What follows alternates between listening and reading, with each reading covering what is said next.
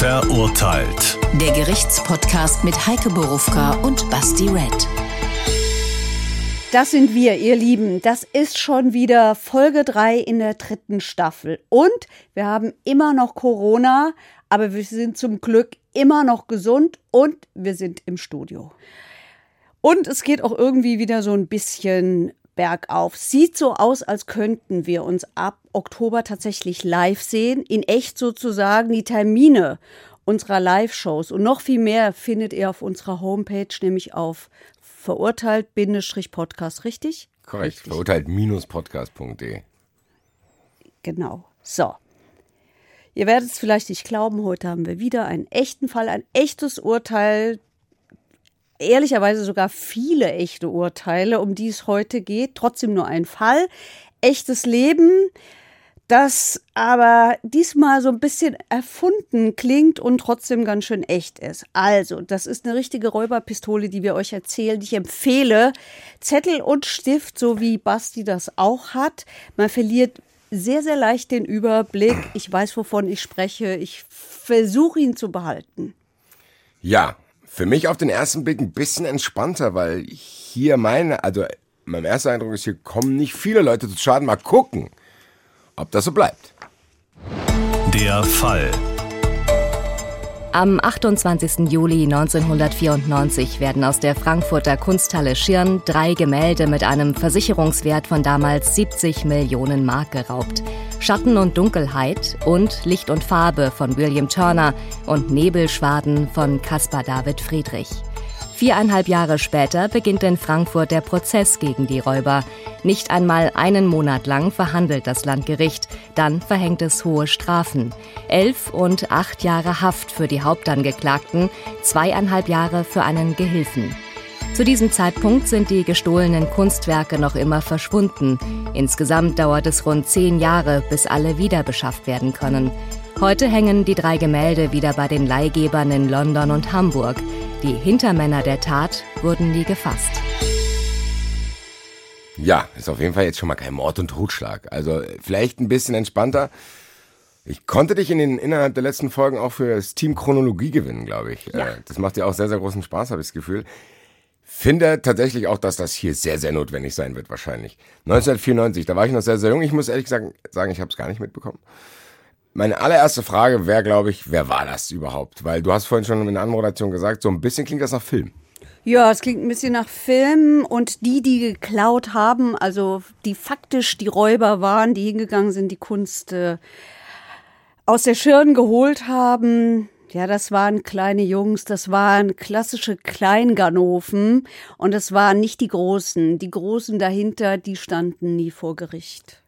Das verwundert mich tatsächlich schon bei der ersten Frage, weil das klingt ja jetzt nicht wie so ein Supermarktdiebstahl. Dass man dann Kleinganoven engagieren kann, wundert mich. Ich hätte eher gedacht, das sind absolute Profis. Weil die Schirn, ich hoffe, dass doch die Leute wissen, dass da wertvolle Sachen stehen und dementsprechend schwer es ist, solche Dinge zu entwenden. Also ja, sie wussten, ob die Räuber am Ende, na, das glaube ich nicht, dass die wirklich wussten, was sie da in der Hand hatten. Also ja, ihnen war klar, dass das wertvolles Zeug ist, dass das wertvolle Gemälde sind, aber was die auch für einen ideellen Wert haben, das würde ich denen jetzt mal absprechen.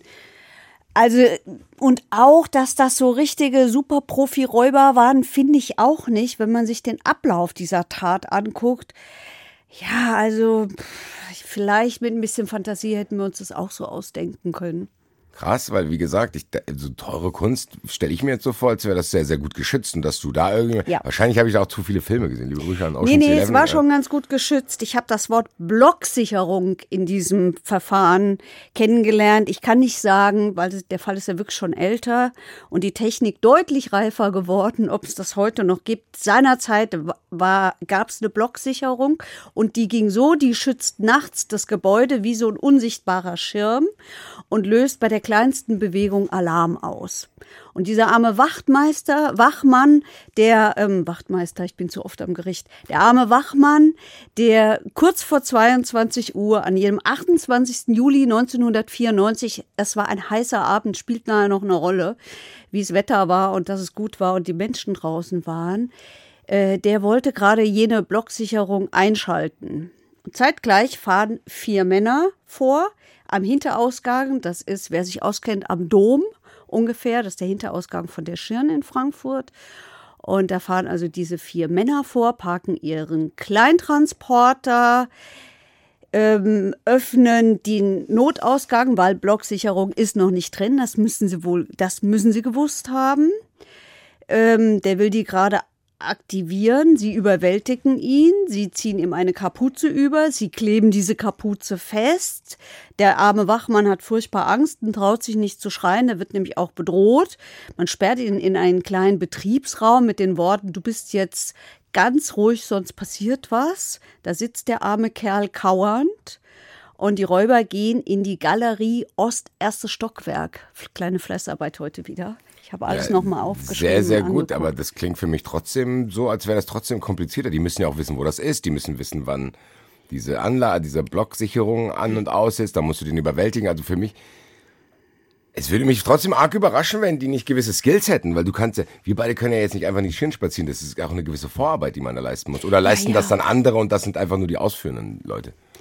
Also es gibt ja wohl ganz offensichtlich Hintermänner dieses Raubes. Diese Hintermänner sind nie gefasst worden. Du sagst ganz offensichtlich, kannst du unsere Zuschauer und Zuhörer damit reinholen? Warum ganz offensichtlich? Naja, weil die nie gefasst worden sind. Also bleibt das immer eine Vermutung. Es hat nie Prozesse oder ähnliches gegeben. Aber was, was lässt sich das, also was ist der Beweis dafür, dass es die überhaupt gibt? Also haben die das selber gesagt, das haben wir uns nicht alleine ausgedacht oder wie oder was?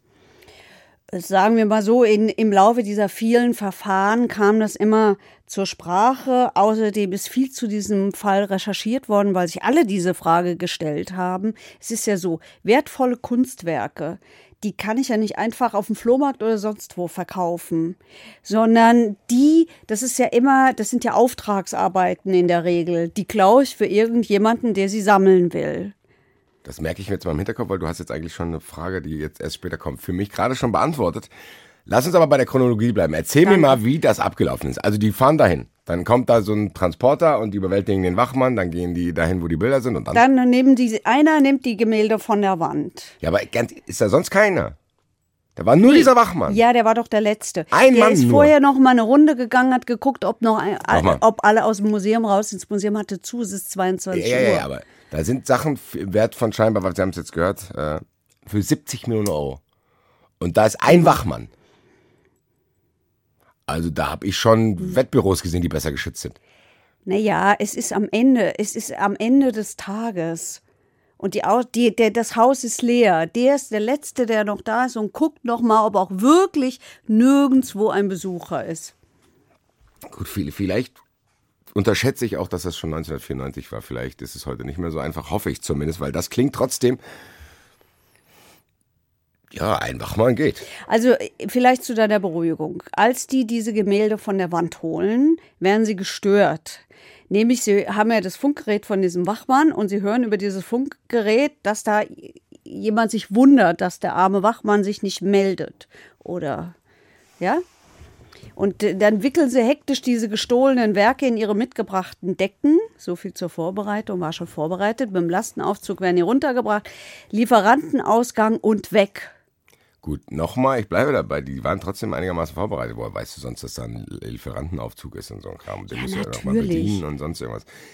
Gut, weiter. Das heißt tatsächlich, umso verwundert, ich bin tatsächlich ein bisschen verwundert, aber ich höre es mir jetzt weiter an.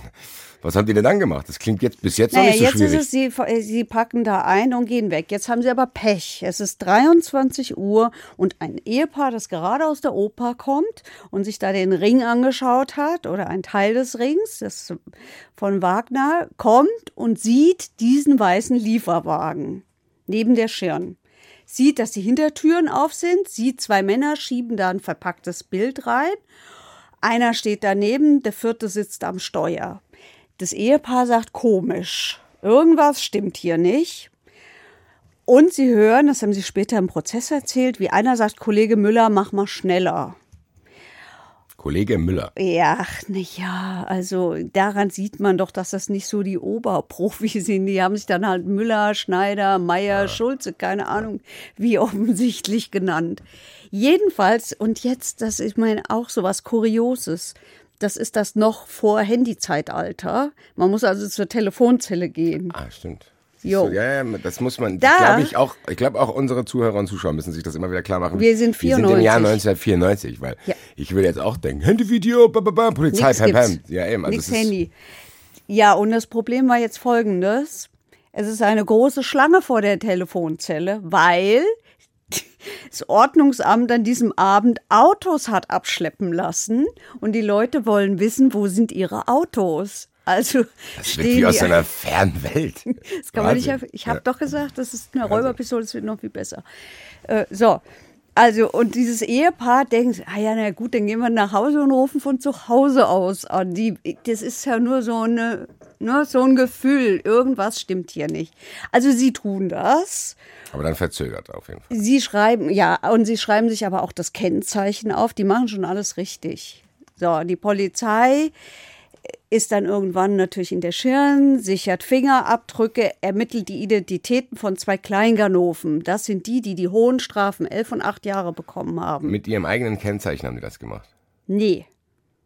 Die haben ein, die haben ein Auto, die haben ein Auto äh, gemietet. Aber eben im Museum haben sie, haben sie Fingerabdrücke hinterlassen. Die hat die Polizei. Die hatten die dann vorher schon, oder was? Ja, ja, ja, weil die ja schon mal aufgefallen waren. Wohnungseinbruch, Diebstahl, Schlägerei. Und dann Okay, sind die dann Fingerabdrücke Ziehe ich da. das zurück, dann waren die vielleicht auch nicht so schlau. Dann, also ich finde, dass sie nicht so furchtbar klug waren. Also die Fingerabdrücke sind da und die Polizei stellt fest, Kurierfahrer, jetzt, wenn man will, kann man sich Namen aufschreiben und hinterher besser zuordnen. Kurierfahrer Stefan Peter W. und Elektriker Yusuf T. Yusuf T. wird nachher noch wichtig, weil Yusuf T. hilft nebenbei im Dorfladen in einem kleinen Stadtteil Frankfurt, sehr übersichtliches, sehr dörfliches, ich glaube, das dörflichste Stadtteil, das Frankfurt hat. Da gibt es einen kleinen Laden einer Familie und Yusuf T. hilft damit. Ich spoiler schon mal. Gegenüber sitzt der, äh, wohnte der Hintermann. Oder versteckte, muss man besser sagen, versteckte sich der Hintermann gegenüber von diesem Laden. Deswegen wird dieser, wird das alles wichtig und es ist, oh je, Okay, ich was die Gefühl, guckt jetzt sind, schon ich, und nee, ich versteht jetzt Gefühl, schon nichts mehr. ich habe das Gefühl, wir sind jetzt erst am Anfang. Das wird wahrscheinlich noch viel, Ja. viel, viel interessanter. So.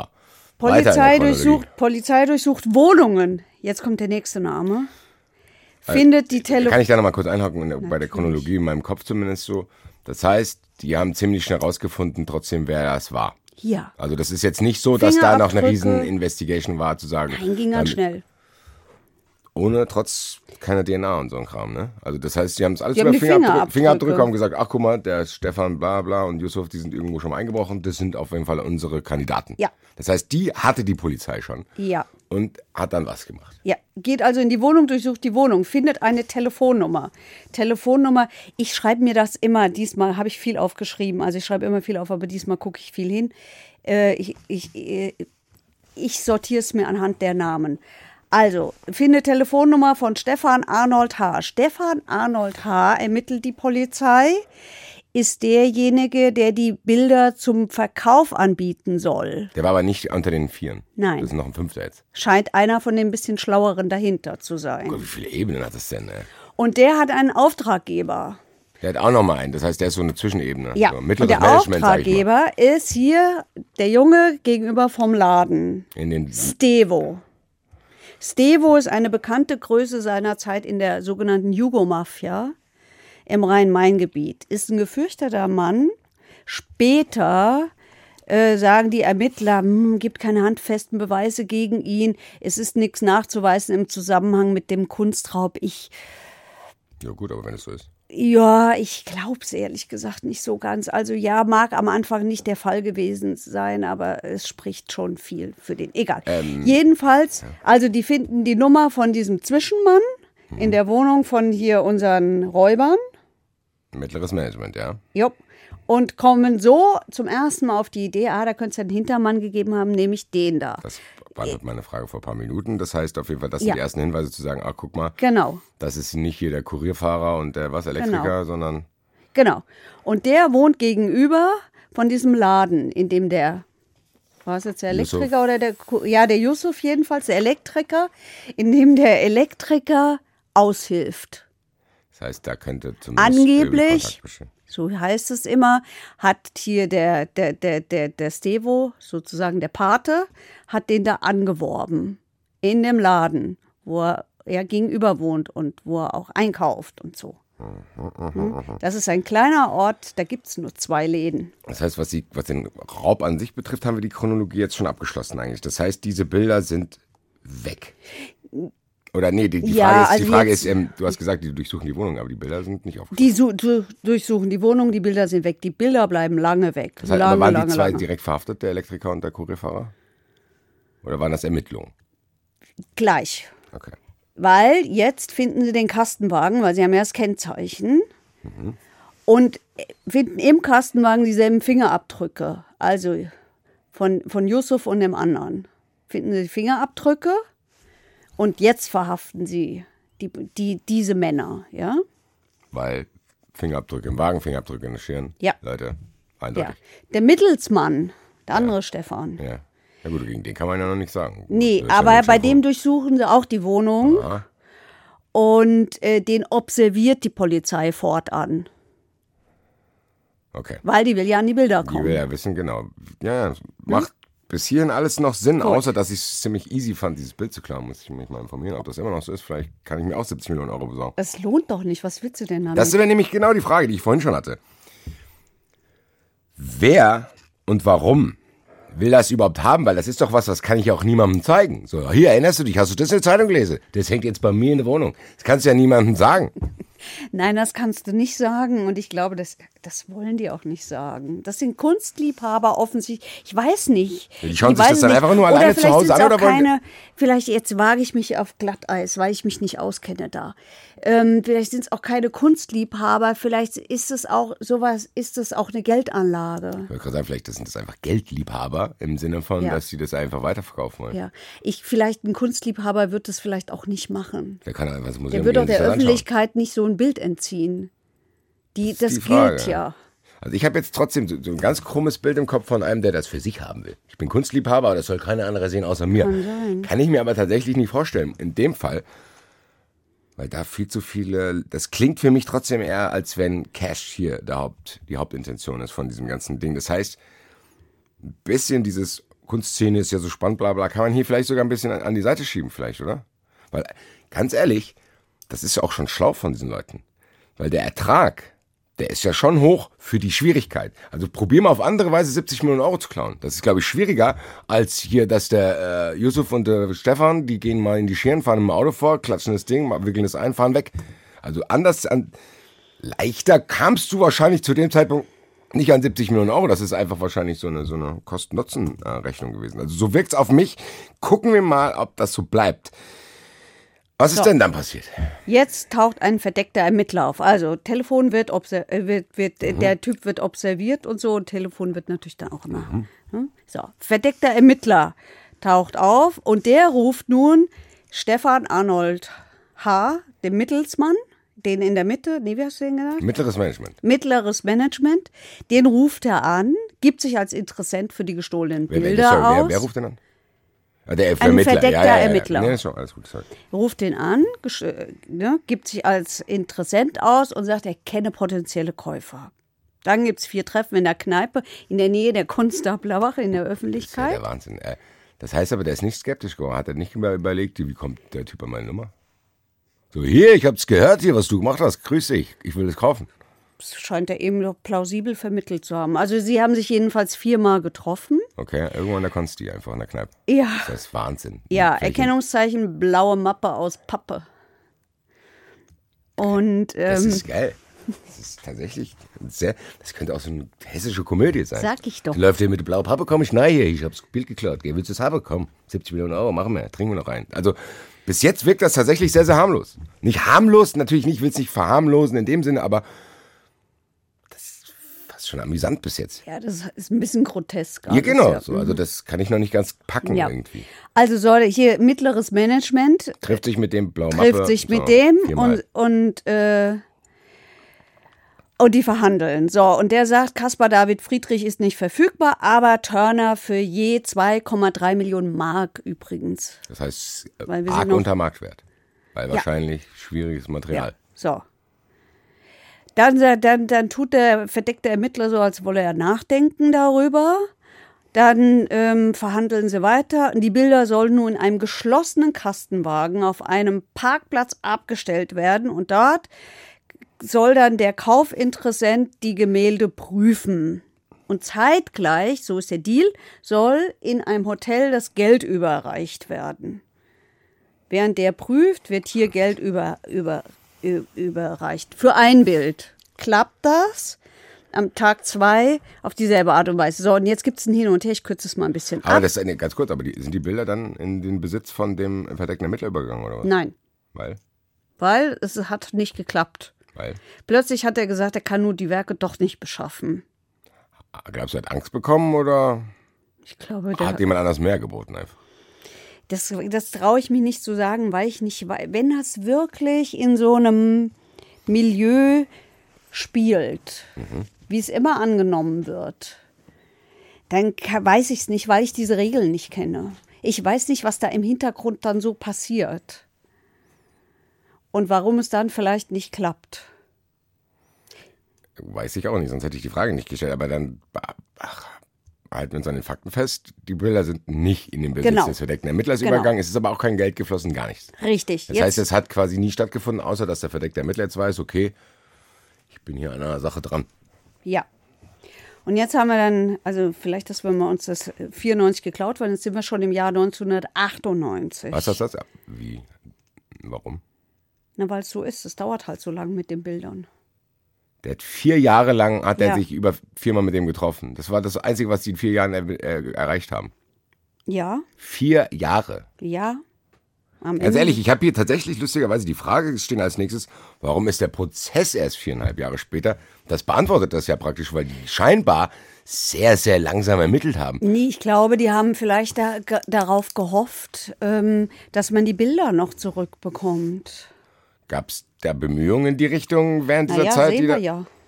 Ja, sorry, für vier Jahre reichen mir diese Bemühungen nicht aus. Dauert das denn alles so lange? Also, äh, ja. jetzt überleg dir mal, was vier Jahre sind. Was habe ich vor vier Jahren gemacht? Ich weiß es schon gar nicht mehr. In diesem Zeitraum haben die es nicht geschafft, mehr Sachen rauszufinden oder was. Und die so, auf die Schau Naja, wieder auf. naja, Komm, sie haben Leg dich schon mal hin. Heinz, hier. Die tauchen schon wieder auf. Also, Naja, sie haben schon mehr Sachen rausgefunden. Beispiel? Sonst hätte es ja diesen Prozess nicht gegeben. das wollte ich ja jetzt wissen, warum dieser Prozess, das hat ja, ich finde es trotzdem krass, dass es so lange dauert. Viereinhalb Jahre finde ich lange, muss ich sagen. Weil in den viereinhalb Jahren kann die Gegenseite in Anführungszeichen ja auch sehr, sehr viel Zeit gewinnen, Also- um Dinge vielleicht vernicht Ja. zu vernichten, die wichtig wären. Angeklagt war ja dieser mittleres Management zusammen mit, den, mit dem hier dem Elektriker und dem Ist Aushilfsfahrer. das der, ganz kurze Nebenfrage, ist das der Helfer, von dem ganz am Anfang die Rede war? Mittleres Management, der zwei Jahre bekommen hat? Zweieinhalb? ja, Das ist der. Stefan Arnold H. habe ich doch gesagt. Ja, das ist der. Gut. Ja. Das heißt, wir haben diese drei. Das sind quasi die drei. Auf, lass uns mal auf die jetzt kurz noch fokussieren, weil die ja tatsächlich da beteiligt waren. Das heißt, da fehlen ja aber zwei. Vier Leute waren im Wagen. Einer fehlt. Ja, Nee, der, der, der, der mittlere Management-Typ war ja nicht mit im Wagen. Also eigentlich. das weiß ich ehrlich gesagt Okay. nicht genau, wer mit dem Wagen war. aber es scheint. Also Wer die haben- anderen war. Also ich weiß, dass gegen einen, da war nichts nachweisbar. Okay. Handschuhe vielleicht angehabt. Ich glaube, der ist sogar entweder freigesprochen worden oder es ist überhaupt nicht, der ist überhaupt nie vor Gericht gelandet. Okay.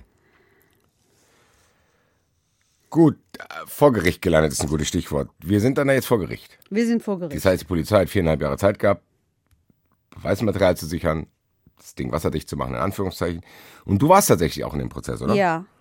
Kannst du mal ganz kurz, das ist meine Lieblingsfrage, wenn du mal da warst, was waren das für Typen, die zwei? Waren die nett? Oder lustig? Trollige Bären? Nee.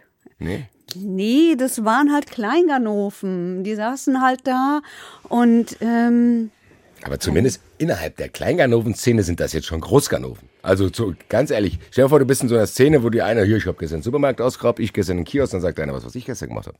Ich Bilder für 70 Millionen Euro geklaut. Bam, Alter. So. Also, ich weiß ja, gar nicht genau, ich ob wir nicht, die nicht dass die unterschätzen. das so erzählen können. Also, wenn wir immer im Hinterkopf haben, dass das hier, dass dahinter mafiöse Strukturen stecken. Wenn das nur im Ansatz stimmt, das erzählt man nicht so rum. Kam das während der Also Prozess auch zur Sprache, weil da kommt für mich nämlich ein nächstes Motiv ins Spiel, dass sie vielleicht auch einfach Angst hatten. Wenn irgend so ein Patentyp zu mir sagt, hier, klau mir das Bild, dann überlege ich schon, was passiert, wenn ich das nicht mache. Naja, denen wird doch da Geld zugesagt. Jetzt fragst du mich, wie viel und ich weiß es nicht. Hätte ich tatsächlich, habe ich auch hier, ganz ehrlich, eigentlich kannst du die Sendung allein machen. Nein, nein, nein, nein, nein, nein, stelle. nachher kommen wir, kommen wir noch. Es, es war tatsächlich, nachher kommen wir noch auf das Geld, was nicht gezahlt wurde und was die alles dafür gemacht haben. Wir haben noch viel vor uns. Sehr, sehr gut, dann gucken wir, Also dass wir ein was bisschen mir, Tempo was reinkriegen. mir Was ist in dem Prozess? was Genau. mir, was mir von diesem Prozess extrem in Erinnerung geblieben ist, ist, ähm, wie entsetzt alle waren über diese hohen Urteile. Es ist ja wirklich hoch. Elf Jahre und acht Jahre, das ist richtig, richtig viel. Bemisst sich das an dem Wert der Raubgegenstände? Ja, aber eben auch, ähm, dass sie diesen, wie sie mit diesem Wachmann umgegangen sind. Und das hat der Vorsitzende Richter am Ende gesagt, das hat das Urteil sogar noch gemildert. Gemildert, weil sie, also sie haben ihm zwar gedroht und sie haben ihn da weggesperrt und sie haben ihm den Mund verklebt, aber sie haben ihn nicht geschlagen und so. Ja, das haben sie ja nicht getan. Das heißt, ja, warum Ja, du Strafen brauchst so- schon immer Spielraum nach oben. Ja, natürlich, aber das meine ich, Ja. aber warum sind die Strafen so hoch dann? Also, äh, oder warum gab es eine Empörung, dass sie so hoch sind? Ja, also weil halt natürlich alle äh, sagen, sagten, oder weil die Anwälte vor allen Dingen, ich weiß nicht, ob es die Anwälte gesagt haben, aber weil doch das Gefühl da ist, ja, es ging um wertvolle Kunst, stimmt schon, aber es, es floss halt, wie du es am Anfang gesagt hast, es floss doch kein Blut. Immer noch nicht, aber dann bleibt es vielleicht tatsächlich auch so. Was ich ganz interessant finde, ist tatsächlich, was wir bis jetzt vergessen haben, den Schaden, der dort angerichtet worden ist, ist natürlich auch für die Leute, die so eine Ausstellung machen, gar nicht so einfach. Da vor den leeren Wänden zu stehen, nur noch die Haken an der Wand, da ist man wie gelähmt. Ich hätte nicht gedacht, dass jemand diese großen Gemälde rausträgt. Also konnte ich mir einfach vorher gar nicht vorstellen. Ich erinnere mich noch, dass der Kurator sagte, I'm so sorry for you, Sabine. Und ich habe gesagt, no, I'm sorry for you, Andrew. Und dass sie also auch sofort gesehen haben in England, dass das auch für uns ganz schlimm ist, was da passiert ist. Und sozusagen jetzt wir gemeinsam gelitten haben. Also es ist schon ein tiefer Einschnitt in die gesamte Museumswelt, in die Kunstgeschichte gewesen. Und es wird einem einfach klar, da ist jetzt etwas Unglaubliches passiert, womit man nie, nie, nie gerechnet hätte. Seitdem die Bilder wieder zurück sind, ist alles wie in einem Film und man kann sich jetzt heute alles gar nicht mehr so vorstellen, dass das so passiert ist. Das ist schon eine, eine absurde Geschichte, aber Gott sei Dank sind die Werke ja in sehr gutem Zustand. Das ist ja die Hauptsache. Das war Sabine Schulze, die Kuratorin der Ausstellung, die übrigens Goethe und die Kunst hieß und eine super renommierte Ausstellung war. Ja, wir haben aber schon gehört, dass äh, die Bilder gehörten der Schirn gar nicht. Das waren Leihgaben aus Hamburg und London. Hier. Das heißt, das, ich bin immer noch, ich, ich krieg's noch nicht zusammen. Da sind hier der Elektriker und der, was war der andere Kurierfahrer? Ja. Ja, egal. Ist auch egal. Die zwei, von denen wir kriminaltechnisch noch nicht so viel halten, weil die sehr plump vorgegangen sind, die haben schon die ganze Kunstszene erschüttert, wenn dann ein Typ in London ist und also das ist ja schon, ich find's krass, ehrlich gesagt. Ich finde es fast schon lustig, dass die zwei Johnnies da so, ein, so eine Welle da machen können.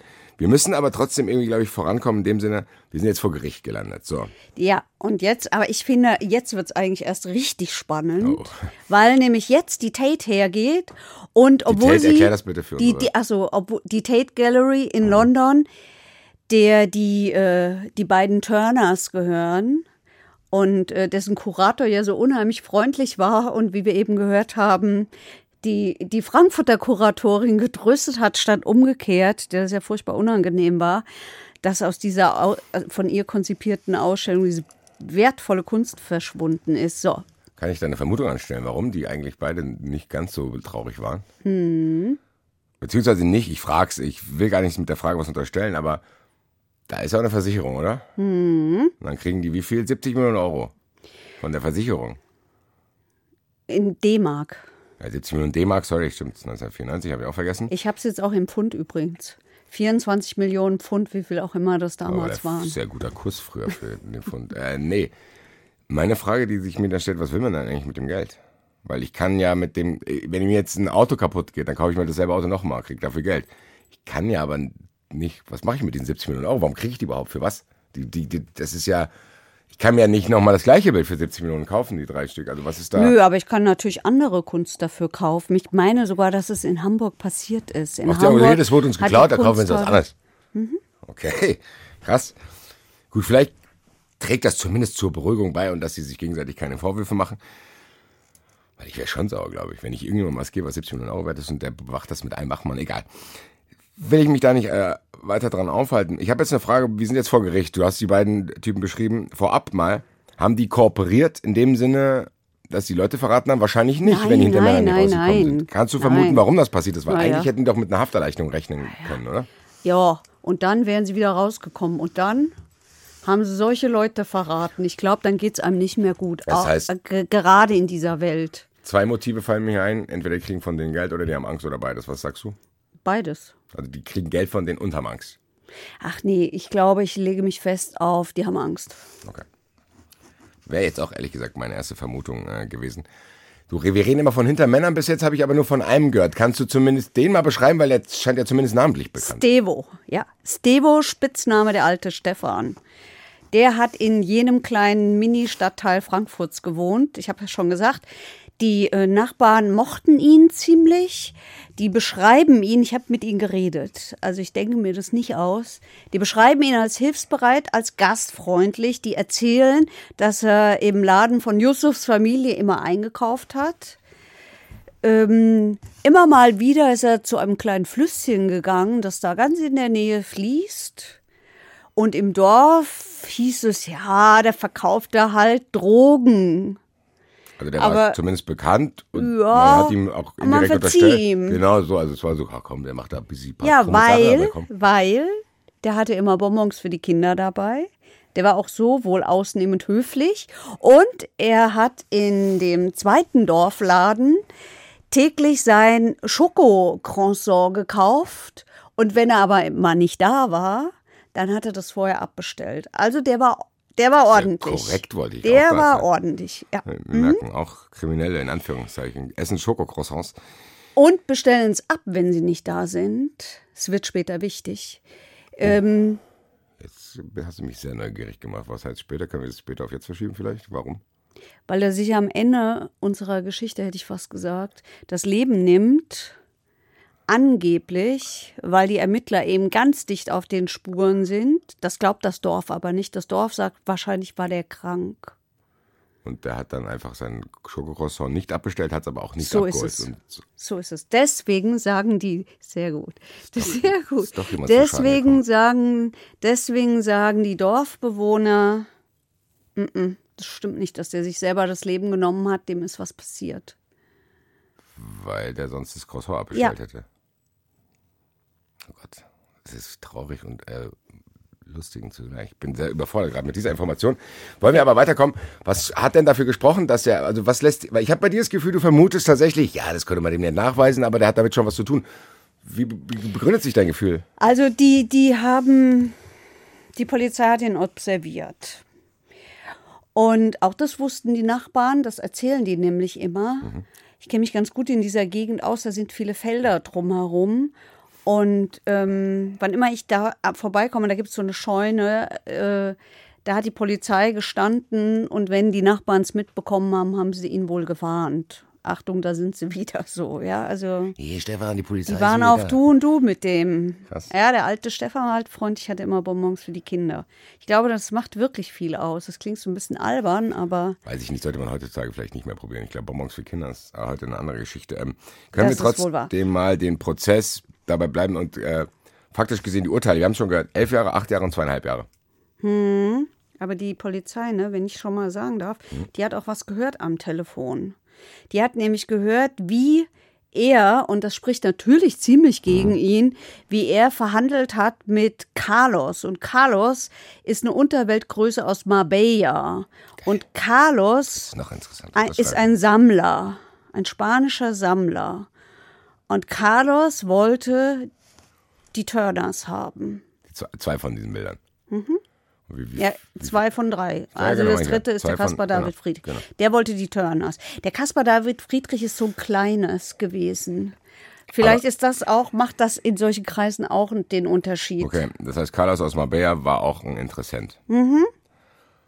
Das ist aber geplatzt, dieses Geschäft, weil es wohl offensichtlich ähm, da Verteilungskämpfe gab.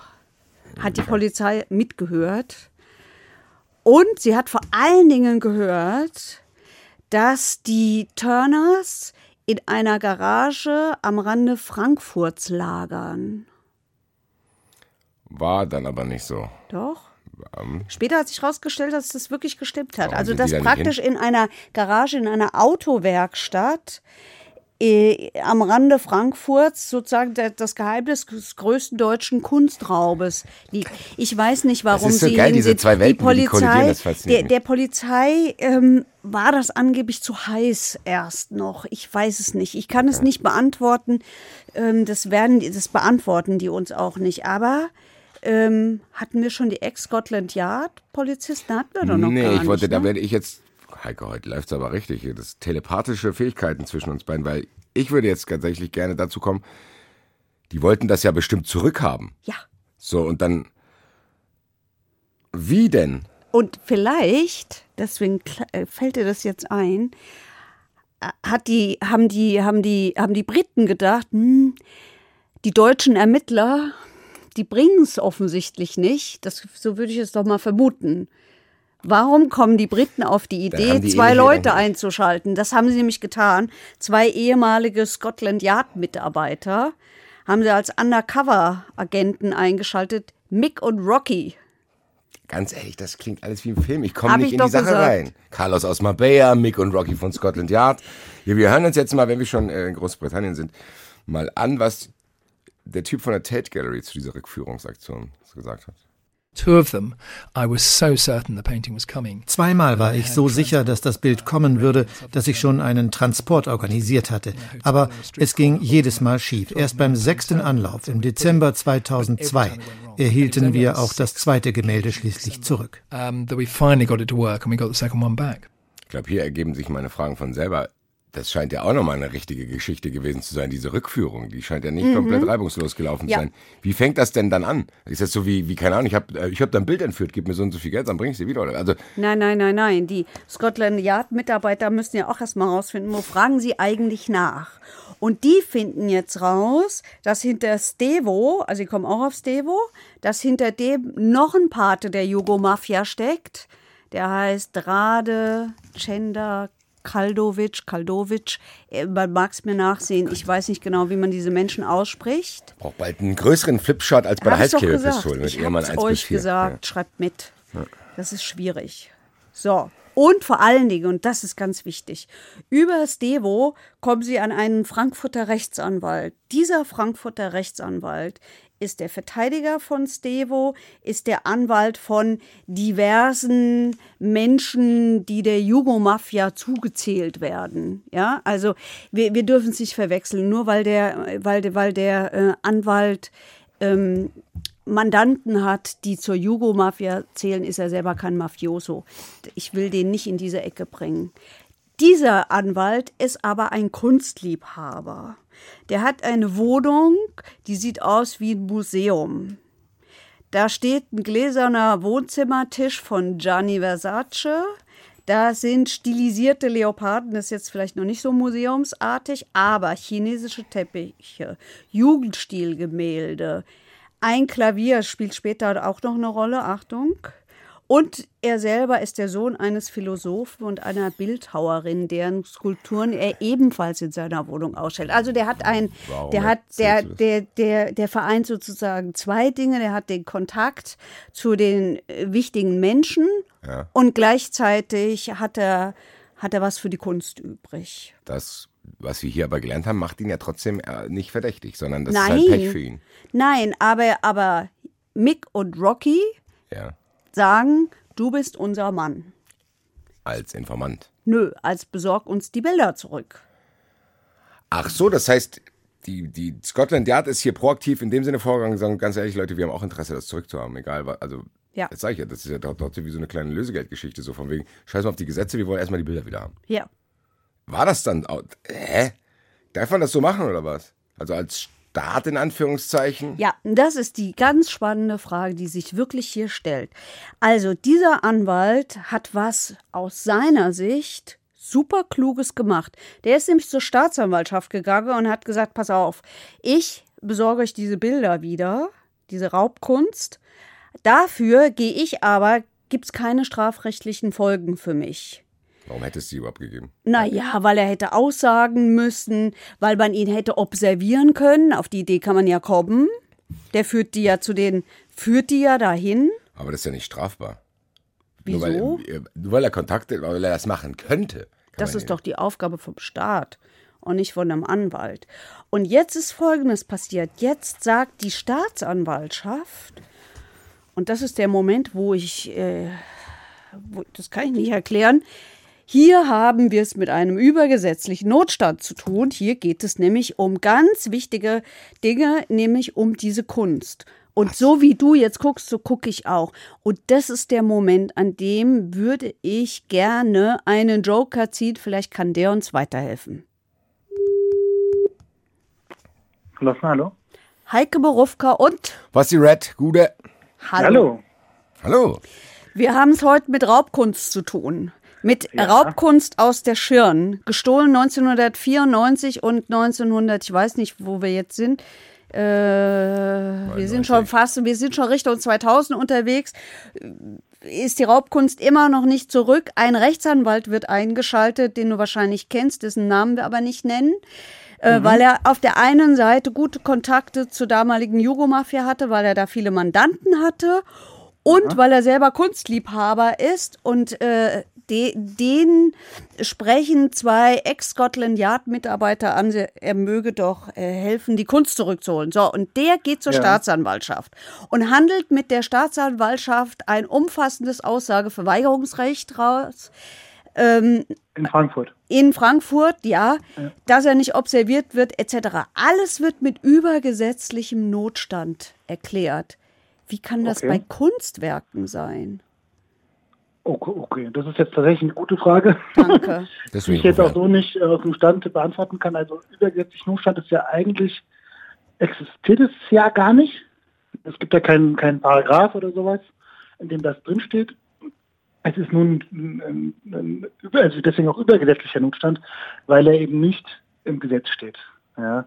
Ähm, du kannst dann jemanden, also bei einer Tat die Schuld entfallen lassen, also nicht bestraft werden, mit der Rechtfertigung dieses übergesetzlichen Notstandes. Aber warum es jetzt in dem Fall bezüglich der Kunst äh, begründet wurde, ähm, weiß ich jetzt ehrlich gesagt nicht. Ich kann es jetzt nur damit erklären, dass es hochwertige Kunst war, die irgendwie begründet wird äh, mit deutschem, weiß ich nicht, dass es halt so hochwertig ist, dass es, wenn es verloren ist, endgültig verloren ist, also irgendwie so die Richtung, ja. Aber der entschuldigende an sich wird ja nicht mal, also wenn du das Leib und Leben abwiegst gegen den Tatbestand, der dann erfüllt wird, selbst da hatten die ja Probleme. Da gibt es ja diesen, diese Entscheidung mit dem Passagierflugzeug. Ich weiß nicht, ob ihr das schon besprochen hattet, wie das überhaupt einzuordnen ist gesetzlich.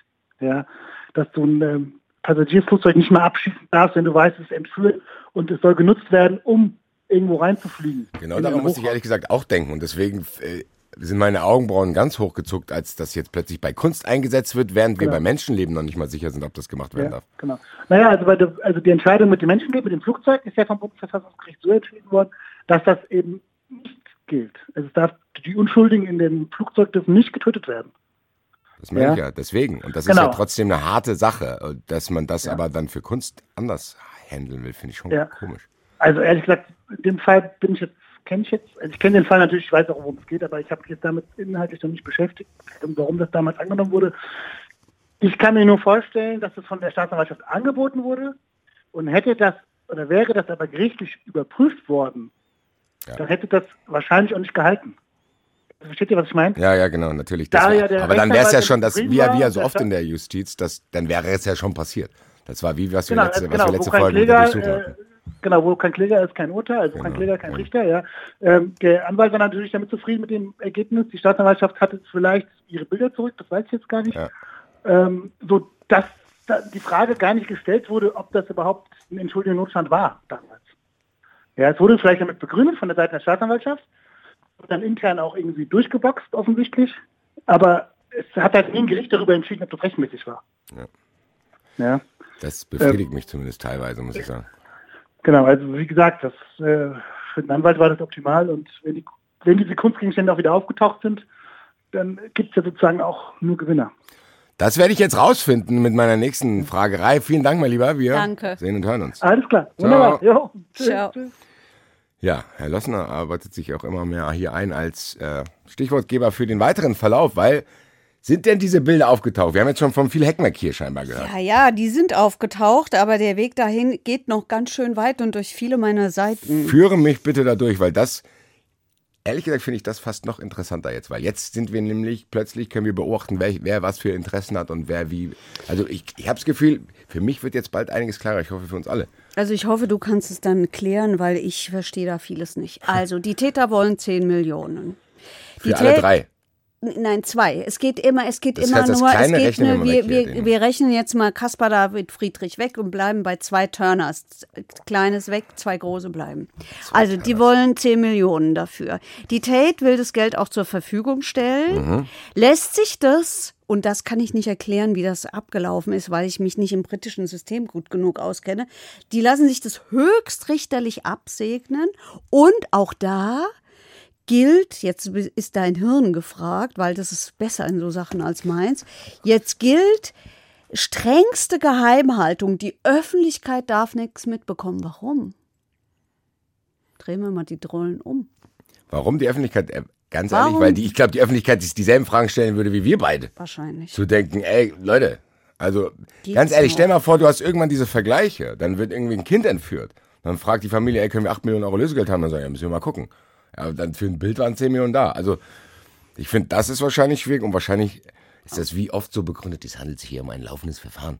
So. Vielleicht ist es auch die hohe Versicherungssumme, die auch schon ausbezahlt worden war. Aha. Siehst Fällt das mir kommt gerade so das, auf. Mhm. Ganz ehrlich, weil das wäre die einzige Erklärung, die ich für diese Versicherung habe, zu Ja. sagen, okay, ich muss eventuell das Lösegeld zahlen, wenn ich meine Bilder wieder haben will. Das BKA erfährt auch nichts. Auch nicht von diesen. Ach so. Die Okay, machen okay, das, das heißt, alle. wie Die, machen ihr eigenes Ding, Scotland Yard. Ja. Die wollen diese zwei Tage. Ex-Scotland Yard.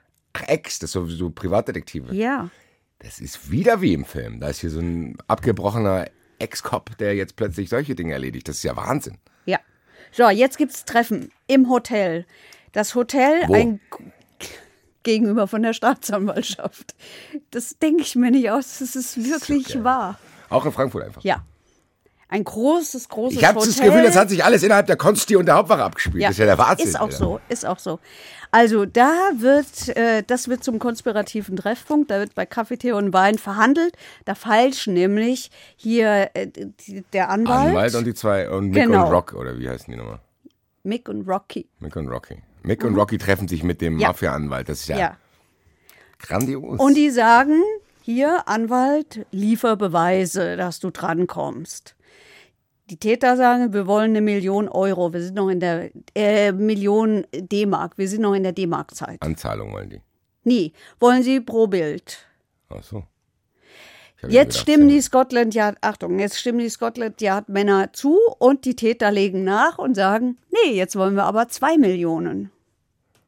Ja gut, normale Verhandlung. Du kennst dich jetzt besser aus in Filmen und so, ob es da auch so ist, ich weiß es nicht. Ja Gott, das kann schon passieren. Wenn ich, wenn ich ganz ehrlich, im kleinen eBay Kleinanzeigen, wenn ich jetzt was reinsetze und die rennen mir die Bude an, denke ich mir auch, scheiße, vielleicht habe ich es zu günstig angeboten. So, und wenn die sofort zustimmen, würde ich auch sagen, ach so, äh, sorry, nee, zwei. Also hier ist das auch so. Und ähm, die Tate Gallery sagt, nee, das ist zu, zwei Millionen Mark sind zu viel Geld. Ich denke, die haben das ja eh bekommen vom, vom britischen Staat. Das sind doch die Fragen, die du beantworten. Was denn jetzt für Sachen? Plötzlich spielen hier auch noch Egos wahrscheinlich eine Rolle. So, nee, ich verhandle jetzt besser als du. Also, gut. Aber Und jetzt beschließt der Anwalt, okay, die fehlende Million besorge ich selber. Also eine Million hatten die ja schon zugesagt, zwei Millionen wollten sie dann nicht mehr zahlen, ne? Die Galerie. und der Anwalt hat gesagt, er zahlt das aus ne, eigener da- Tasche. Ja. Und er besorgt diese Million und schweigt für immer da, wo das Geld herkommt. Irgendwo aus der Schweiz. So viel weiß ich. Mehr weiß ich nicht. Der muss ja nichts sagen, weil die Staatsanwaltschaft tut ja nichts gegen ihn. Jetzt muss ich nachdenken.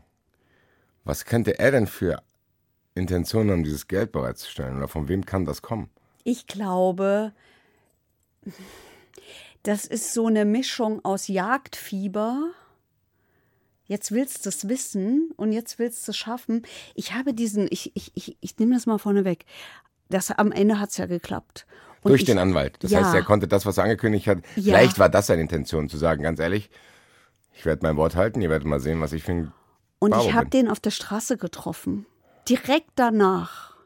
Und der sagt zu mir, ich muss Ihnen was erzählen.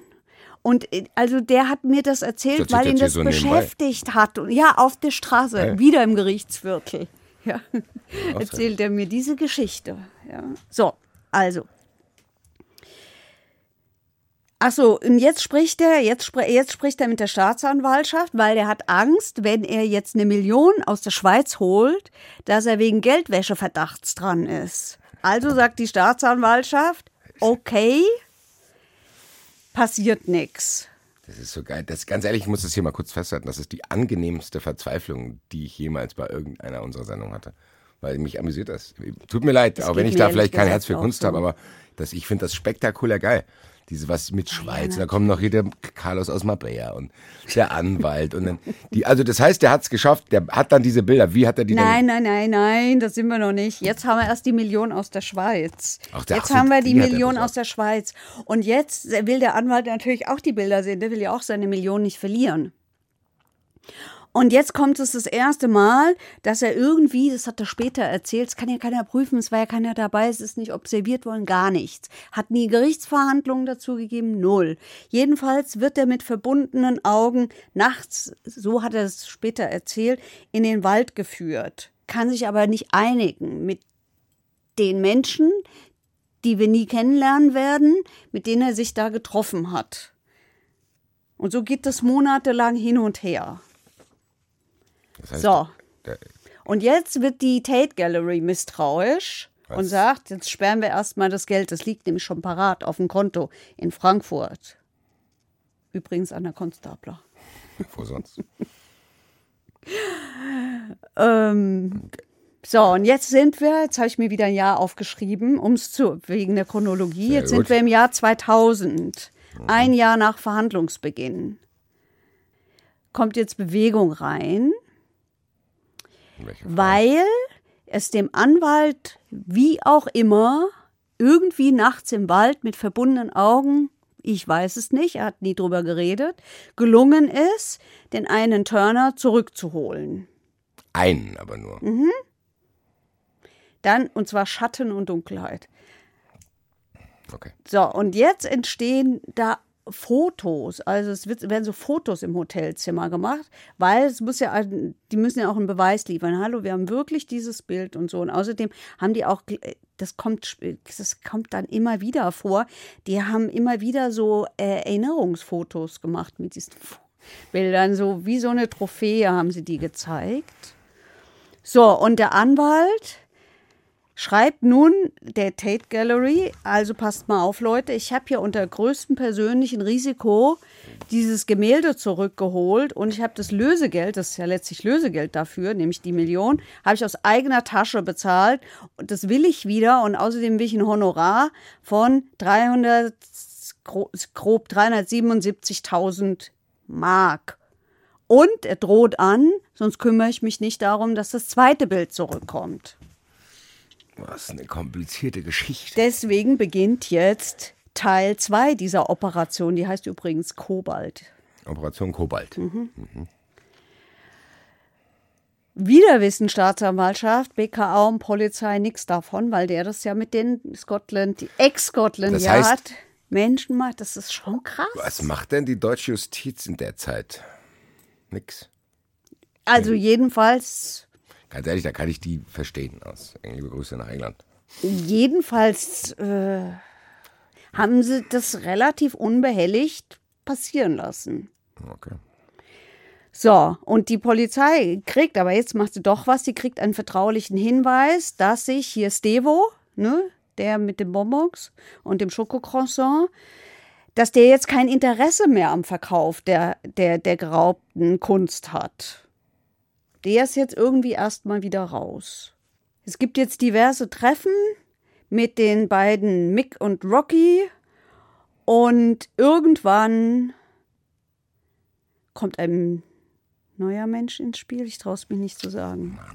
Ja. Es ist Josef S., chronisch überschuldeter Kfz-Mechaniker, der eine Garage gemietet hat, von der wir vorhin schon geredet haben, in der 1994 die Bilder eingelagert wurden. Und dem ist versprochen worden, du kriegst Geld. Nämlich Stevo hat ihm versprochen, du kriegst 600.000 Euro, wenn du dich beim Verkauf der Bilder beteiligst. In Form Oder eines. Bilds. Also das ist seine Beteiligung, dass er die einfach aufbewahrt oder was? Ja, denn- nee, nee, das, ja, aufbewahren, ja klar, aufbewahren da in der Garage. So. Und der wiederum hat ein, weil ihm war die Sache zu groß, hat wieder einen Bekannten, nächster Beteiligter für einen Zettel, gebeten und hat gesagt, du kriegst von mir davon 200.000 Euro. Ja. So, und diese beiden Kleinkriminellen, die übrigens aus der Nähe von Hanau bei Frankfurt kommen, diese beiden Kleinkriminellen sind auch Mandanten von unserem Anwalt und bieten nun den zweiten Turner ihm zum Rückkauf an. Weil das bei denen in der Garage rumliegt. So ist es. Und jetzt trifft sich der Anwalt im Wald in Offenbach, da war er ja schon mal. Und ganz kurz fragen. Das macht er jetzt aber nur, weil Scotland Yard den Bedingungen, die er bei Bild 1 gestellt hat, zugestimmt hat, oder? Offenbar. Also, Oder er äh, macht's auf eigene Faust. Jedenfalls, er macht's. Und ey, der hat ja gesagt, er hätte richtig Angst gehabt, äh, dass, dass die ihn umbringen. Und ähm, die haben ihm da wieder was über den Kopf gezogen, was weiß ich. Ja, so, also sie, sie treffen sich da, dann gibt's noch ein nächtliches Treffen in irgendeiner Wohnung. Und am Ende sieht er da das Turner-Bild, da ist es dann. Jetzt haben sie in die Wohnung geschafft werden wieder Fotos gemacht, hatten wir ja schon mal. Und dann geht es jetzt ums Geld. Und jetzt gehen hier, also nachdem die Bilder, die Beweisfotos sind da, gehen also Rocky und Mick mit ihm an der Konstablerwache auf die Bank und äh, haben da insgesamt 2,5 Millionen Euro bereitgelegt für ihn. Kleine, nicht registrierte Scheine, auch komisch. Und die stecken in einer Plastiktüte und damit ist das Lösegeld bezahlt. Der Anwalt fährt wieder da nach in die Nähe von Frankfurt, übergibt zwei Millionen Lösegeld, den Rest behält er für sich und bekommt das Kunstwerk.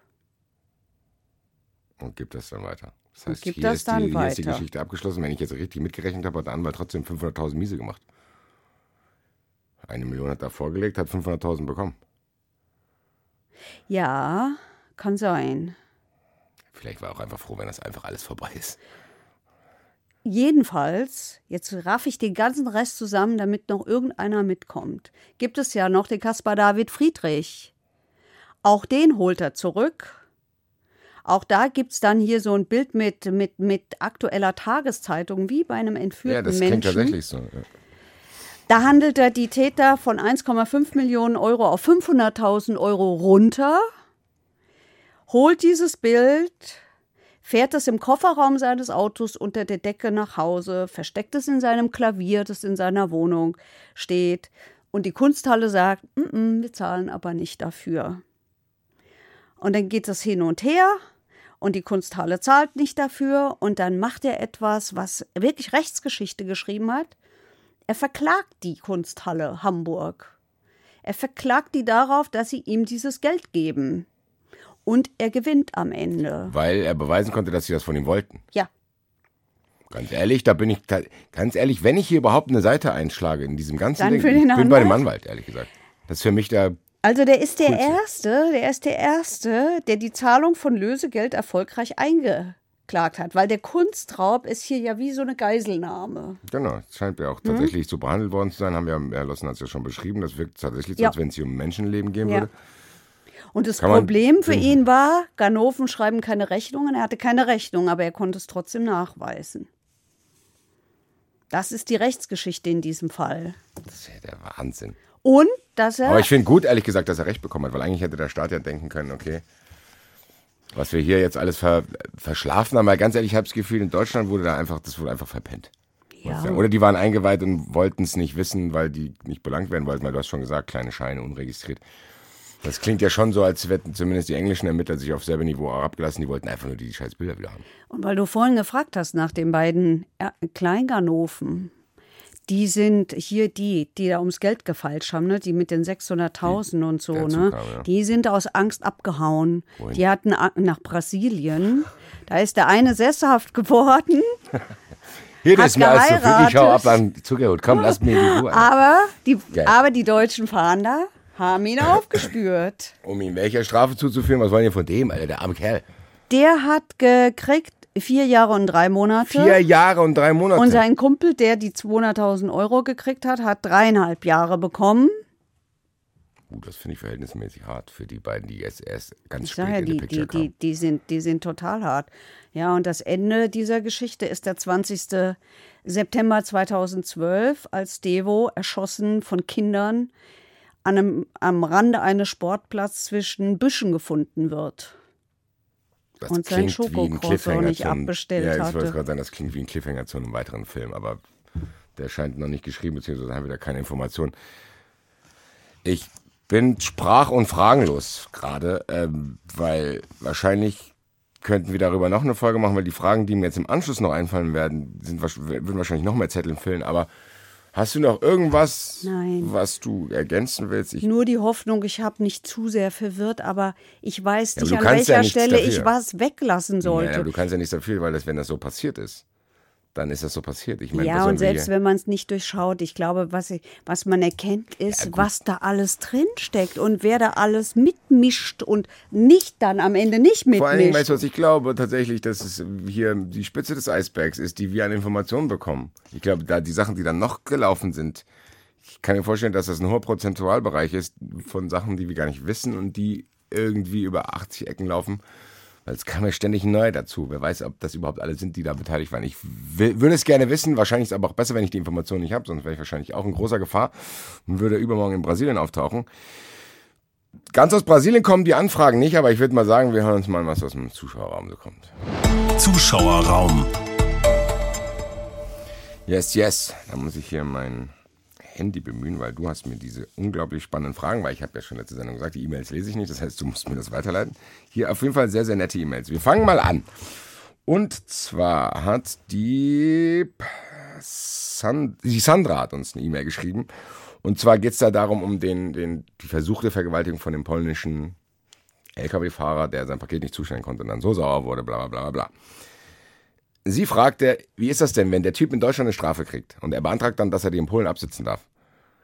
Kann das polnische Rechtssystem dies eigentlich nochmal neu bewerten? Oder muss die die Strafe eins zu eins nehmen, die er hier bekommen hat? Wie ist denn da diese Praxis? Oder sagen die, nee, für uns ist es nicht so schlimm, du kriegst nur die Hälfte? Also generell ist es ja so, dass, ähm, dass der deutsche Staat sagt, ein Teil und ein großer Teil muss in Deutschland verbüßt werden. Okay. Weil du ja sonst theoretisch hergehen kannst, wenn du sicher gehen kannst, dass dein eigenes Land dich einfach laufen lässt, dann verübst du hier Straftaten, lässt dich schön ausliefern und das war's dann für dich. Okay. Ich kann es in diesem Fall noch gar nicht sagen, weil wir erstmal gucken müssen, was passiert. Aber ich glaube nicht, dass dieser Mann in Polen äh, laufen gelassen wird, weil da ist er doch schon so häufig vorbestraft und hat ja und einschlägig vor allen Dingen vorbestraft. Also ich glaube nicht, dass das passieren wird und ich glaube auch, der die deutsche Justiz wird sehr, sehr darauf achten, da ist ja Sicherungsverwahrung verhängt, dass, und zwar weil der Mann so gefährlich ist und weil es klar ist, dann passiert es einfach wieder.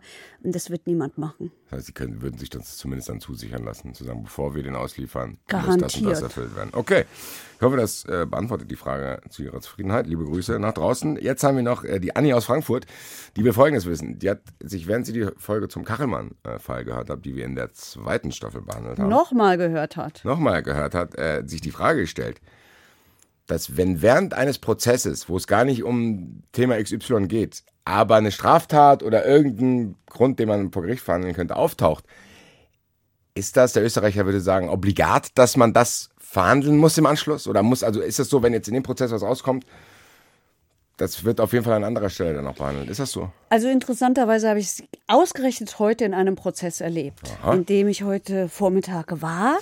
Da hat der Staatsanwalt in dem Fall zur Angeklagten gesagt, sind Sie sich sicher, das ist eine Straftat? Sie wissen, ich bin hier Staatsanwalt, ich muss das dann verfolgen. Okay. Also von Amts wegen, ja, kann die Staatsanwaltschaft, die immer in so einem Strafprozess sitzt, Kachelmann ist ein bisschen was anderes jetzt, weil Kachelmann ähm, Das war ja, wir haben ja hier über das Zivilverfahren geredet. Aber in einem Strafprozess kann eine Staatsanwaltschaft nicht weghören. Also die muss von Angst wegen ermitteln. Und das muss sie natürlich auch, wenn sie gerade im Fall Kachelmann, wo es ja so viel öffentliche Berichterstattung gibt, da kann sie auch nicht weghören. Umso mehr stellt sich ja die Frage, warum, da geht es ja um den Vorwurf gegen die Frau, der, die, die den Kachelmann ganz offensichtlich falsch belastet hat. Umso mehr stellt sich die Frage, warum stellen die auch das wieder ein? Das haben sie ja getan. Werden wir an dieser Stelle nicht beantworten können. Was wir beantworten können, ist, dass wir hoffen, dass unsere Live-Termine stattfinden. Also hier nochmal der Hinweis. Verurteilt-podcast.de gibt es alle Termine und Informationen. Die Abwicklung von den ausgefallenen Conora-Terminen läuft scheinbar auch sehr, sehr gut, zumindest was ich auf Social Media mitkriege. Apropos Social Media, ihr könnt uns weiterhin schreiben. Hashtag Verurteilt bei Twitter, Hashtag Verurteilt bei Instagram. Ihr könnt mir bei Instagram privat schreiben, die auch. Oldschool, Moldschool, E-Mail auch. Verurteilt.hr.de. Das liest nur Heike. Aber ich lese sie alle und ich beantworte sie alle, früher oder später. Tschüss. Dabei, dabei. Verurteilt. Der Gerichtspodcast mit Heike Borufka und Basti Red. Eine Produktion des Hessischen Rundfunks.